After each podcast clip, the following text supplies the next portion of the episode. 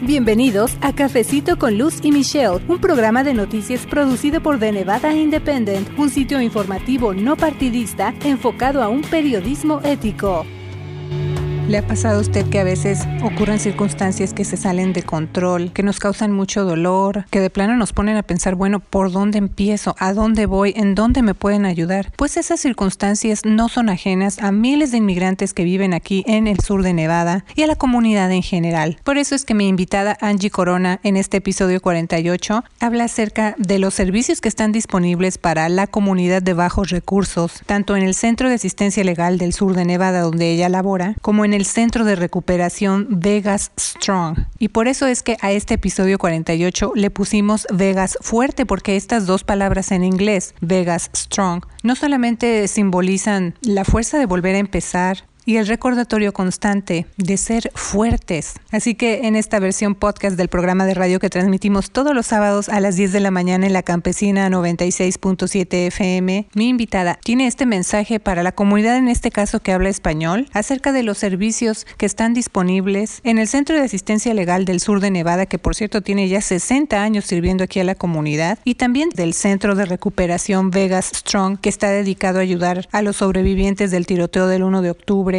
a las familias y a cualquier otra persona que resultó afectada esa noche trágica. Así que Vegas fuerte para que la comunidad recuerde y tenga conocimiento de todos estos servicios que están disponibles, sobre todo también para personas de bajos recursos. Y le recuerdo también que cada semana tenemos el reporte de la otra voz de este programa y de este podcast, mi colega reportera Michelle Rindels, quien se encuentra en Carson City, la capital del estado de Plata, cubriendo todos los detalles de lo que ocurre en la legislatura estatal. Así que bueno, ¿qué le parece si ya se prepara a tomarse este cafecito informativo y yo le doy muchas gracias por escucharnos cada semana a través de Cafecito con Lucy Michelle, el podcast en español de The Nevada Independent. Le mando un gran saludo, yo soy su amiga Luz Gray. Vamos a escuchar, muchas gracias. Vamos directo con mi invitada y le agradezco una vez más que esté aquí en los estudios. Bienvenida Angie, gracias por venirse a tomar este cafecito informativo con nosotros. ¿Cómo está? Contrario, muchas gracias. Muy bien, gracias. ¿Cómo están? Muy bien y muy contenta de tenerlo usted aquí en el programa en español, sobre todo para que nuestra comunidad conozca todo lo que se hace en este centro. El año pasado, precisamente el Centro de Asistencia Legal del Sur de Nevada, o Legal Aid Center of Southern Nevada, cumplió 60 años de brindar ayuda, sobre todo a las comunidades de bajos recursos. Pero antes de que hablemos específicamente del área en la que usted trabaja, Angie, ahí en el centro, ¿nos puede platicar un poquito más acerca de los servicios que se ofrecen en este centro? Correcto. Ah, bueno, buenos días. Mi nombre es Angie Corona y mi trabajo consiste de ayudar y apoyar o abogar a por esas personas que no tienen representación legal y que son de bajos recursos. A Legal Aid Center of Southern Nevada y la Vegas Strong Resiliency Center están afiliados a ayudar a este tipo de víctimas y de sobrevivientes, desgraciadamente por el lo que pasó en octubre, el primero de octubre del 2017. Nuestros servicios están basados en apoyar a esa gente que no tiene la representación legal y estamos aquí para proveérselos. Sí, de ese eh, tema también vamos a hablar más adelante, que como dije al inicio de la transmisión que estamos haciendo ahorita Facebook Live, que por cierto les mando saludos, es un tema sensible, duele mucho en la comunidad, pero también es importante que se hable de la ayuda que está disponible para estas personas que estuvieron lamentablemente en, ese festival. Pero bueno, así como pasan los años, la población en el sur de Nevada también ha ido creciendo. Eh, el centro informó el año pasado que, por ejemplo, en 2017 ayudó a más de 130 mil personas en todas las áreas de el programa y que más de 1.5 millones de usuarios accedieron a su centro de autoayuda a través del Internet. Angie, son muchas personas las que acuden al centro. Eso habla de la gran necesidad que tiene la comunidad.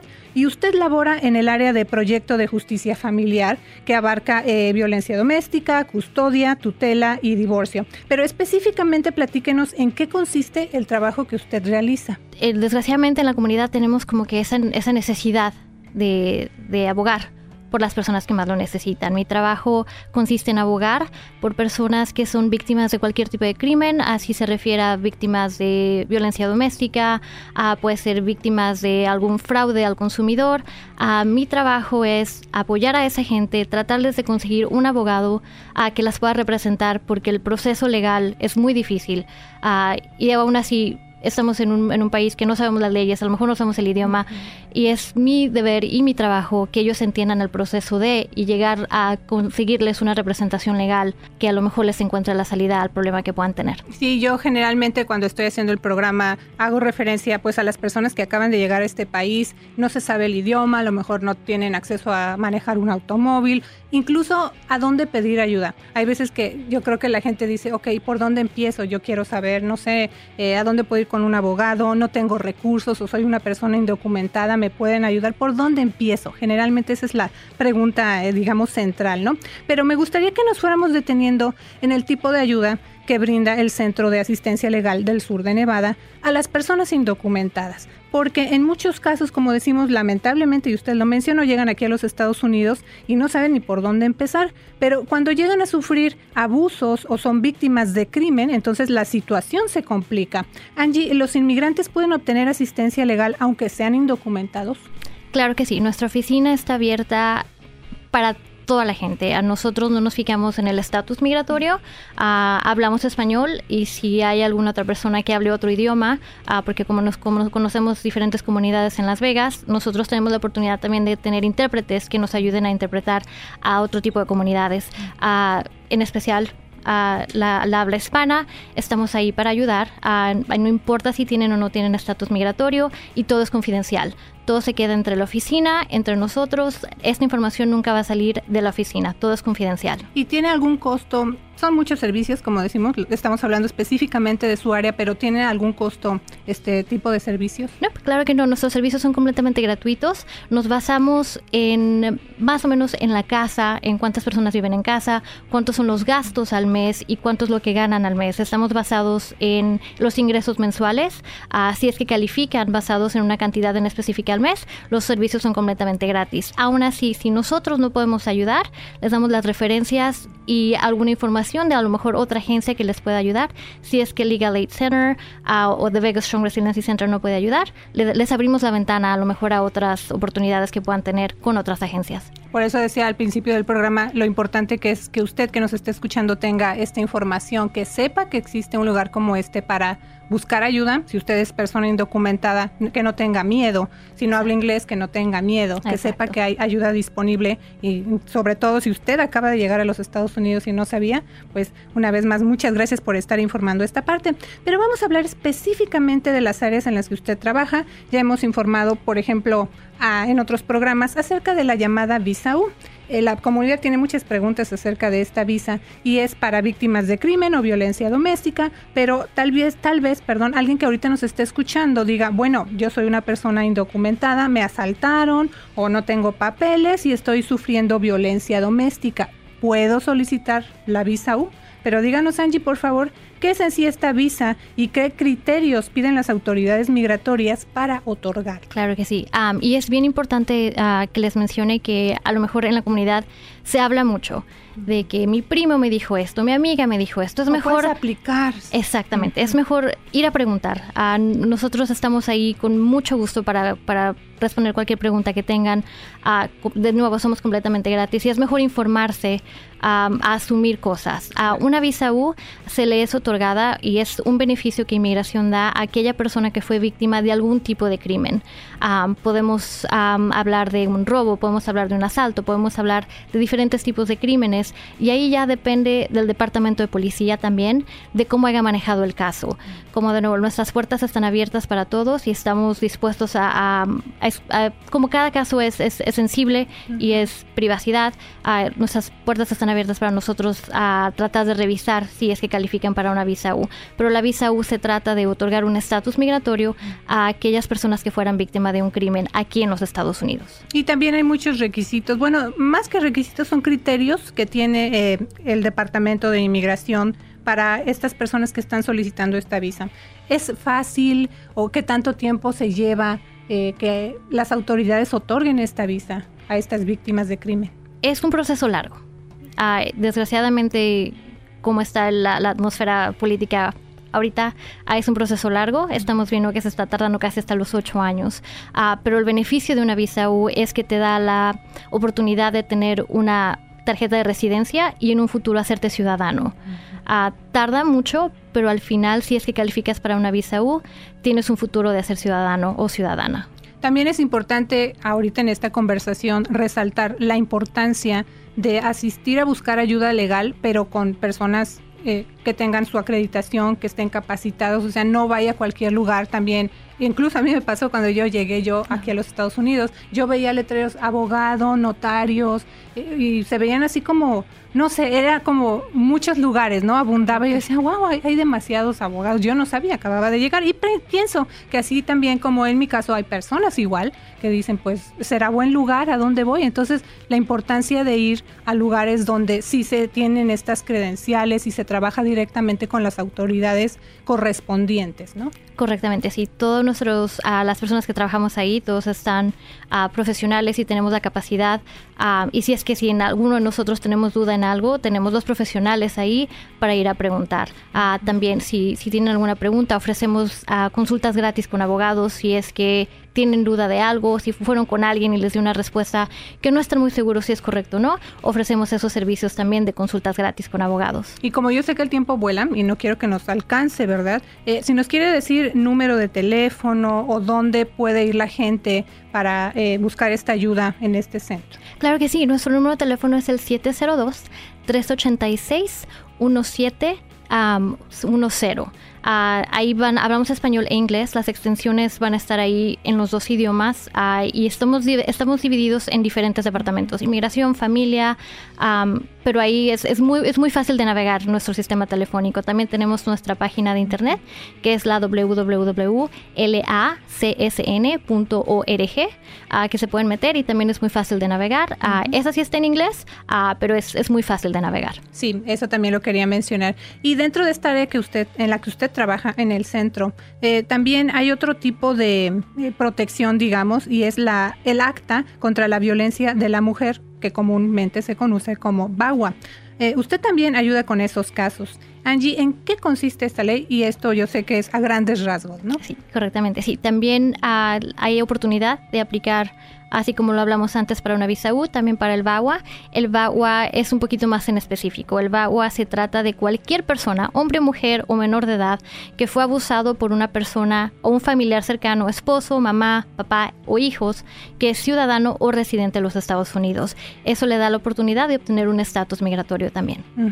Y en este caso de VAWA, ¿cuál es la diferencia, por ejemplo, entre la visa U y VAWA? Porque soy, dice, bueno, también soy a lo mejor víctima de violencia doméstica, pero ¿cuál de las dos protecciones debo solicitar o califico para ellas? Muy buena pregunta. La visa U se trata de cualquier persona que fue víctima de algún crimen. El VAWA es un poquito más específico. Ahí eso especifica que eres víctima de algún tipo de crimen o de algún abuso de algún familiar cercano. También al principio del programa estuvimos hablando acerca de ahora la colaboración ya más estrecha todavía del centro del Legal Aid Center Southern Nevada con este centro de recuperación Vegas Strong. Me gustaría que nos platicara qué se hace en ese centro, qué tipo de ayuda se brinda, porque hablamos del 1 de octubre y bueno, cuántas situaciones se nos vienen a la mente, cuánto dolor nos queda todavía, pero lo importante, como también reiteramos mucho en el programa, es a dónde se puede buscar ayuda, que la comunidad sepa en específico para este tipo de situación. Correcto, es, es solamente como abrir esa ventanita para tener más oportunidades y saber qué hay en la comunidad que, que se ofrece. Uh, The Vegas Strong Resiliency Center es un centro de apoyo que sirve como una fuente de recursos y de referencias para sobrevivientes, familiares, la comunidad en general, visitantes y, claro, y personas que respondieron a los primeros auxilios en esa tragedia. Decimos Vegas Strong, son dos palabras en inglés, Vegas fuerte o fuerza Vegas, como usted lo quiera eh, sentir o interpretar. Y justo cuando escuchamos estas dos palabras, las relacionamos, como ya mencionamos, con el mensaje de salir adelante luego del tiroteo del 1 de octubre. Y la distinción que hay entonces de ayuda que se brinda específicamente en este centro, sobre todo con la visa U. En nuestra oficina Legal Aid Center a Southern Nevada pueden ir cualquier persona que haya pasado por cualquier tipo de crimen. En nuestro Vegas Strong Resiliency Center está enfocado en las víctimas y en los sobrevivientes del primero de octubre de la tragedia que pasó aquí en Las Vegas. Cualquier persona que haya sido sobreviviente, familiar, que haya sido afectada por el primero de octubre puede, puede ir a este centro de apoyo y estaríamos más que felices de, de ayudarlos y apoyarlos. A raíz del tiroteo del 1 de octubre no solo quedaron heridas emocionales y la tristeza por las vidas que se perdieron, también quedaron las víctimas, sus familiares, los rescatistas y más personas afectadas por estos hechos. Además empezaron a surgir pues llamados de ayuda para superar lo que ocurrió, incluyendo cosas de tipo legal. Fue así como muchas organizaciones, líderes y comunidad se empezaron a unir para empezar a brindar ayuda y una de esas organizaciones es el Centro de Asistencia Legal del Sur de Nevada. Angie, ustedes anunciaron esta semana que van a empezar a administrar las operaciones diarias del Centro de Recuperación Vegas Strong ya mencionó un poco de los servicios que se van a brindar allí, pero ¿quiénes pueden solicitar ayuda en este centro en particular? Cualquier persona que haya sido afectada, relacionada físicamente, moralmente, psicológicamente por este tipo de, tragedia. A este centro fue basado en el prototipo de otras ciudades que pasaron por, el, por la misma tragedia como Boston y Orlando. Se basó en eso y estamos aquí para eso, para ayudar a los sobrevivientes, para ayudar a, los familiares, a la comunidad en general, a cualquier persona que haya sido afectada por esta tragedia. ¿Tiene usted eh, la dirección o número de teléfono de este centro para las personas ahorita que nos están escuchando y que dicen, bueno, yo todavía necesito, tengo preguntas? O conozco a alguien que estuvo en el festival, cómo lo pueden ayudar, ¿no? Claro que sí, sí. Y nuestras puertas están abiertas. Pueden ir físicamente a pedir información, a alguna duda que tengan. También se pueden comunicar a nuestro teléfono, que es el 702 455 2433 702 455-2433. También uh, se pueden uh, meter a nuestra página de internet que es Vegas Strong rs.org y nuestra dirección física, si prefieren ver a alguien a cara a cara, sería la 1524 Pinto Lane, Las Vegas, Nevada 89106. De nuevo es la 1524 Pinto Lane. También parte del trabajo que usted realiza, Angie, tiene que ver sobre todo con ayuda para personas indocumentadas, ya lo mencionamos, pero la noche del tiroteo hubo muchos inmigrantes que estaban trabajando Así que cuéntenos también qué tipo de ayuda les ha brindado el Centro de Asistencia Legal del Sur de Nevada o si tienen que ir a este otro centro también. Pues el Centro de Ayuda Legal Aid Center y el Las Vegas Strong Resiliency Center trabajamos en conjunto. claro, las víctimas de, este tiroteo fue, son la prioridad, fueron nuestra prioridad. y hubo muchos casos que en uno empezamos, digamos que empezó uno que con las deudas médicas por la tragedia que pasó. Llegaron a, a nuestro Vegas Strong Resiliency Center y de ahí pudimos excavar un poquito más en el caso, nos dimos cuenta que a lo mejor tenían más problemas que solamente una deuda médica. A lo mejor tenían problemas con el empleador, a lo mejor tenían problemas con la hipoteca. Exactamente, con la hipoteca de su casa, con el alojamiento y de ahí a lo mejor con inmigración también. De ahí podemos indagar un poquito más en qué tipo de casos se necesitan y si es que hay algo más que podamos ayudar, se refiere a nuestra oficina en Legal Aid Center, donde ahí nos dedicamos un poquito más a dedicar el tiempo y ver en qué otras formas uh, podemos ayudar ayudar. Usted trabaja con muchas personas todos los días, pero ¿algún caso en especial que usted quisiera compartir de, este tipo de ayuda que se está brindando a trabajadores indocumentados del 1 de octubre? Claro que sí. hubo una historia que se quedó conmigo en particular. Ah, era una empleada que trabajaba para una de las empresas que limpiaba ahí mismo en, en, lo que estaba pasando en, en Route 91. Ah, dice que ella solamente estaba ahí estaba limpiando, estaba haciendo su trabajo y dice que no se dio cuenta de nada. Lo único que alcanzó a ver es la manada de gente que se le vino encima. al principio, cuando ellos llegaron, les dijeron, fueron muy específicos y les dijeron, las herramientas que les estamos dando para trabajar son de ustedes, cuídenlas, porque si las llegan a perder, se las vamos a cobrar. Esta persona llegó, vio la manada de gente, corrió no sabía qué hacer y lo primero que se le vino a la mente fueron mis herramientas de trabajo, las tengo que tener conmigo lo fue lo primero que agarró. Corrió por su vida y agarró las herramientas de trabajo. Mientras corría, vio a alguien en el piso, vio a una persona, a, una, a un sobreviviente en el piso. Y lo primero fue lo humano de nosotros que le salió. a ella no hablaba inglés, la persona que estaba en el piso no hablaba español y lo humano le salió. Dice que no sabe cómo se entendieron, pero la alcanzó a ayudar. La acercó a un oficial de policía fue cuando dijo que ya, hay alguien que la puede ayudar, hay un profesional y fue cuando ella salió corriendo por su vida. Son esas cosas que no importa el idioma, no importa la nacionalidad, lo humano sale. Sí, sobre todo tratar de pues salir adelante de, haber estado en medio de esa multitud y de ese caos, ¿no? Eh, pero también otra parte importante es la recuperación de pertenencias que quedaron en este lugar donde fue el festival. Platíquenos de esa parte, Angie.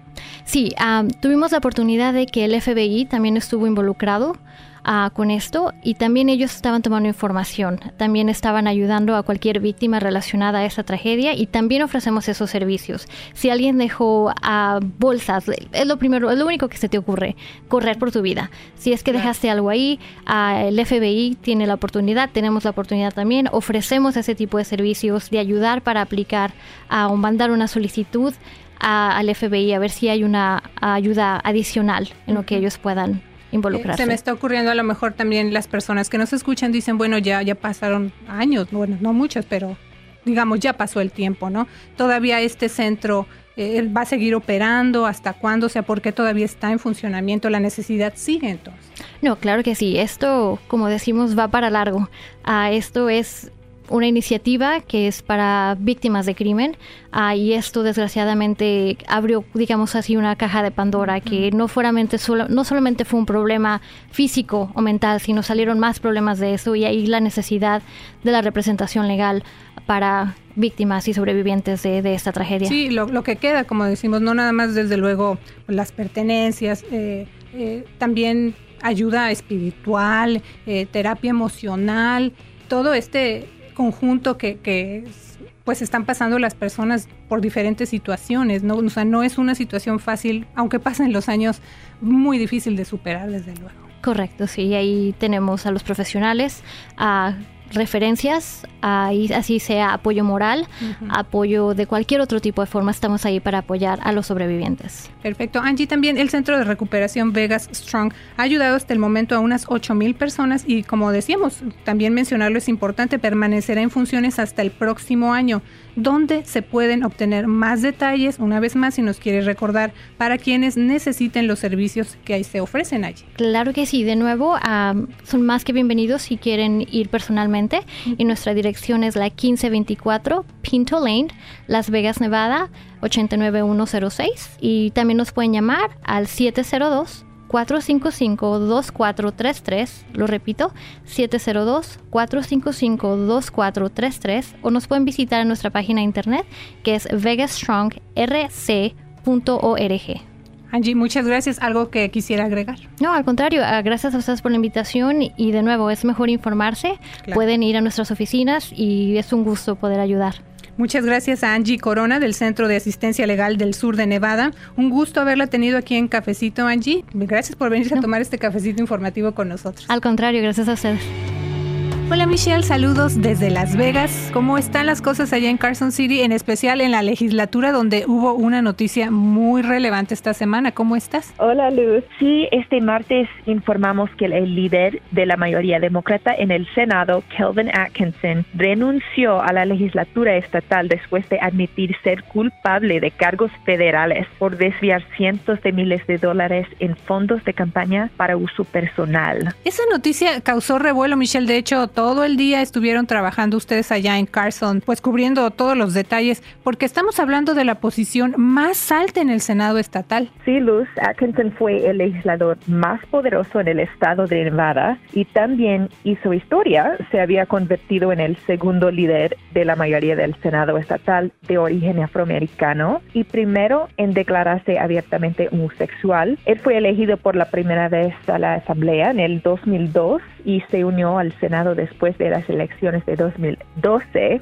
Entonces tenían una carrera muy larga como legislador y también era simbólica. Sí, definitivamente. Pero ¿qué consecuencias legales se espera que tenga que enfrentar de acuerdo con lo que ha dicho su abogado hasta el momento, Michelle? Sí, Luz, todavía no tenemos todos los detalles acerca de qué hizo el ex senador y cuándo solamente sabemos que él usó donaciones de sus campañas para su vida personal. Estamos esperando documentos que ofrecen más información de su caso, pero después de eso y probablemente en la, semana próxima, él se va a declarar culpable en una corte y el juez va a darle una sentencia. Es posible que él se quede en la prisión por más de un año y también pagar restitución de cientos de miles de dólares que él usó de manera ilegal. Pues vamos a seguir también informándole los detalles de lo que pase con este caso. Pero importante también, muy rápido, Michelle, mencionar cómo queda entonces ahora la estructura del Senado estatal. Los senadores han escogido líderes nuevas después de que Atkinson denunció su cargo. Una senadora demócrata se llama Nicole Canizaro, es la nueva líder de de la mayoría. Ella tiene 36 años y eh, se convirtió en la primera mujer en este cargo. Así las cosas en la legislatura estatal. Pero bueno, Michelle, además tuviste la oportunidad de entrevistar al superintendente del distrito escolar del condado Clark, el doctor Jesús Jara, acerca de un programa que se llama Read by Grade 3. Sí, Luz, este es un programa creado en 2015 y brinda más recursos a escuelas para mejorar la lectura de los estudiantes. Pero este año, por la primera vez, los estudiantes que no pueden leer suficientemente tendrían que repetir el tercer grado y es posible que esto va a afectar alrededor de 5 mil niños. Bueno, pues entonces vamos a escuchar qué detalles te dio el superintendente Jara. Hola amigos de, Nevada Independent, estamos aquí con el superintendente Jesús Jara del condado de Clark, el distrito allá. Vamos a hablar un poco de una ley se llama Read by Grade 3. Nevada tiene una ley que requiere que estudiantes repitan el tercer grado si no pueden leer como deben. Este año es muy importante para esta ley, es la primera en que la ley está vigente. ¿Qué significa esta ley para padres y estudiantes? Bueno, muchas gracias Michelle. Este, lo que te digo es algo que tenemos que averiguar un poco más, porque ¿cómo vamos a de una decisión en un examen, nada más que un niño o una niña eh, tome el examen, haga el examen en, en, un año que es tan importante? Eh, entonces nosotros estamos trabajando con los... Um, la, legislatura, el legislature aquí en, Carson City para ver cómo podemos ayudarlos a, cambiar, no cambiar la ley, porque es a darles que nos den eh, ayuda para poder, cómo poder ayudar a los niños. Eso es lo que estamos trabajando mucho, porque hay, hay niños que necesitan más tiempo pero más ayuda. No es tiempo para no hacer lo mismo, pero es para ayudarlo, porque lo que nosotros queremos es que los niños lean como deben de leer. Yo vengo de un estado que hizo eso y no ha trabajado. Así que cómo vamos a arreglar lo, que tenemos ahora en la ley para poder ayudar a los niños, porque hacer una decisión con un examen nada más es muy difícil y eso es lo que tenemos que tener, cómo vamos a ayudar a los niños. Como oficial en el estado de Florida, usted ha experimentado ese tipo de ley ¿Cuáles eran los problemas allá? Los, mismos que estamos viendo ahora, pero eh, con un examen y es muy difícil hacer una decisión. Entonces lo que hicieron en Florida, que es lo que estoy recomendando, cómo podemos ayudar al niño o la niña, el que no pueda leer, que no está haciendo lo que debe por cualquier cosa, es cómo vamos a poder ayudar, si es en el verano, si es más tiempo durante el día, cómo vamos a darle dar un poco más dinero a, las escuelas para poder bajar las clases, cómo vamos a ayudarlos a darle más tiempo a los profesores para trabajar eso es lo que yo estoy recomendando. Entonces, la recomendación es mía. Entonces, también un portfolio para que el niño o la niña, cómo ellos van a poder demostrar que, que ellos están haciendo lo que deben de hacer para seguir adelante. Entonces, eso es lo que me da a mí, no alegría, pero me está diciendo que, que nos vamos a llegar, ojalá llegamos esta, estos últimos meses. Para los padres que no están familiarizados con ese programa, hay personas en las escuelas ahora que están ayudando a los niños. Sí, sí, están ayudando a los niños y que hablan y los profesores, los directores y están muy, están muy involucrados en esas cosas para poder ayudar, porque lo, lo que nosotros queremos es que los niños pasen y sigan adelante leyendo como ellos pueden llegar, porque si no, vamos, no van a terminar graduándose y el programa está funcionando, los grados están mejorando con esa ayuda extra. Eso es lo que estamos haciendo ahora, no, los vamos en las recomendaciones que estamos haciendo para el año que viene. muchas gracias por su tiempo. Gracias. Muchas gracias por haber escuchado Cafecito con Luz y Michelle. Les saluda Luz Gray, editora asociada con The Nevada Independent en español, Nuestro Estado, Nuestras Noticias, Nuestra, voz. Gracias por habernos acompañado a una emisión más de Cafecito con Luz y Michelle, un programa de noticias producido por The Nevada Independent, un sitio informativo no partidista enfocado a un periodismo ético. The Nevada Independent en español, Nuestro Estado, Nuestras Noticias, Nuestra, voz.